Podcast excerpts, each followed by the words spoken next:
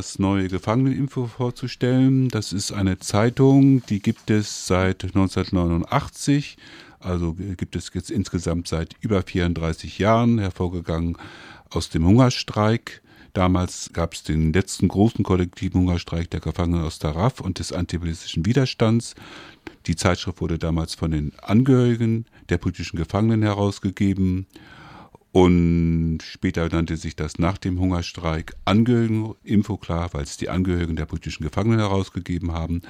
Und ich glaube, so in, in diesem Jahrhundert, seit 2009 oder 2008, 2009, wird das äh, Gefangeneninfo vom Netzwerk Freiheit für alle politischen Gefangenen herausgegeben. Eine neue Ausgabe, das ist die Nummer 445. So lange gibt es Ex Zeitschriften, Exemplare dieser und diesmal ist der Schwerpunkt zur Situation und den Kämpfen im Iran.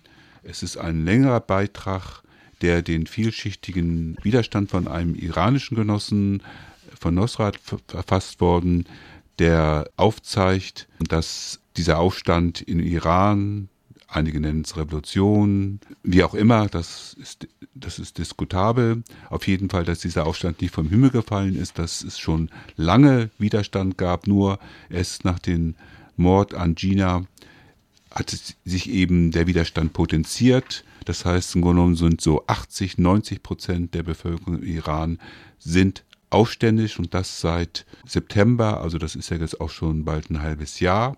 Und es gibt jetzt verschärft Hinrichtungen, aber der Widerstand ist immer noch da. Der Widerstand ist auch noch in Europa, überall auf der Welt. Und wichtig ist einfach festzuhalten, dass es ja nicht nur es um Frauen geht, sondern im Grunde genommen geht es darum, das jetzige Regime zu zerschlagen, das islamische, aber auch nicht, was jetzt auch schon teilweise frustriert worden ist, dass der Schah wieder an die Macht kommen soll die Auseinandersetzung, die Kämpfe sind vielschichtig. Das ist die Jugend, das sind die Arbeiterinnen, das sind die Studierenden und eben auch, auch die Frauen. Das sind teilweise einige. Iran ist ein Vielvölkerstaat, also es sind sehr viele Menschen auf, der, auf die Straße. Das ist so einmal so eine Art Chronologie, aber die auf jeden Fall auch das nochmal sehr deutlich macht, was im Gegensatz, das Gefangeneninfo ist ja damals, ich sage, gibt es seit 1989 und damals war es eben so, Gegeninformation und das wird rübergebracht, dass es wirklich der Kampf im Grunde genommen über, über Frauenrechte, die legitim sind, aber es geht im Grunde um den ganzen Kuchen. Das kommt also rüber. Es gibt einen Kommentar von der Redaktion des Gefangeneninfos, perspektivische Anmerkungen zu den Kämpfen im Iran und in der Bundesrepublik Deutschland. Und da wird einmal nochmal festgestellt, was auch nicht in den Medien so steht, in den Massenmedien, dass eben damals antiimperialistische und sozialistische Kräfte an den Umsturz des Sturz des Schahs 1979 beteiligt waren, maßgeblich und die imperialistischen Mächte, USA und die europäischen Kernstaaten, wollten das nicht und haben dann sozusagen das islamische Mullah-Regime dann eingesetzt oder einsetzen lassen, um einfach eine sozialistische Republik Iran zu verhindern.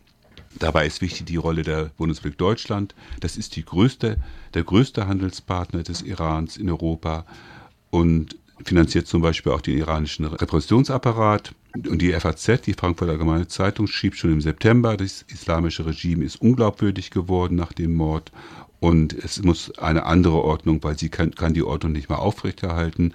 Und es gibt ja nun auch schon so, dass man versucht, den so Sohn des Schahs sozusagen als neuen Sprecher der Opposition ins Boot zu holen.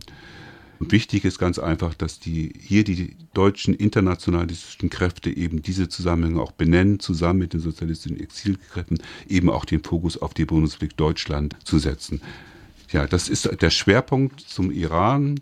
Dann wird, gibt es ein längeres Interview mit dem Roten Aufbau, die ja, wo ja, glaube ich, über 20 äh, Menschen äh, von 129, auf jeden Fall von einer sehr starken Kriminalisierung. Es gab, eine, es gab diverse Hausdurchsuchungen und Prozesstermin ist noch nicht da. Es gab jetzt auch eine Rundreise vom Roten Aufbau und da ist, ist eben so, dass der Rote Aufbau einfach ja, die Dinge einmal was zu ihrer Geschichte sagen.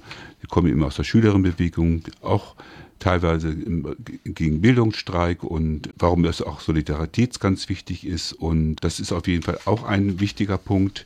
Dann gibt es einen interessanten Artikel aus Dresden zum Klimanotstand, wo sie sich auseinandersetzen.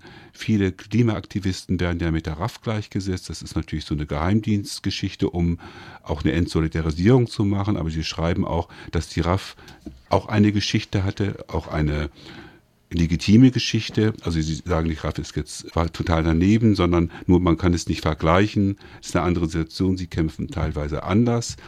Aber was, was, worum es da vor allem geht, wenn Klimaaktivisten mit RAF gleichgesetzt werden, eine Entsolidarisierung und eine verschärfte, Solidar äh, verschärfte Repression, um die Solidarität zu zerstören. Und es ist ja ganz offen, dass es eine sehr starke Repression gegen diese Klimaaktivisten gibt, die ja eher teilweise noch rechtsstaatlich agieren, eigentlich nur die legitimen Rechte, die im Grundgesetz zum Beispiel stehen, einfordern. Und das, da gibt es schon so einen starken Widerstand.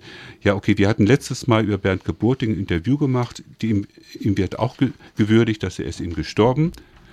Und äh, des Weiteren setzen wir uns auch mit Zensur auseinander. Die gibt es immer noch gegen politische Gefangene. Da ist zum Beispiel Musa Aschlagu, der seit sechs Jahren inhaftiert ist und der bekommt zum Beispiel Zeitungen wie die Junge Welt nicht. Er sagt, er bekommt von den Zeitungen, die er bekommt, ein Drittel nicht und das nach sechs Jahren. Und wie gesagt, Gefangene haben keinen Zugang zum Internet. Äh, und sie sagen ganz offen, ihm das Leben schwer zu machen. Er kommt zum Glück im Sommer raus, aber es ist trotzdem natürlich ein Punkt, den wir auch skandalisieren.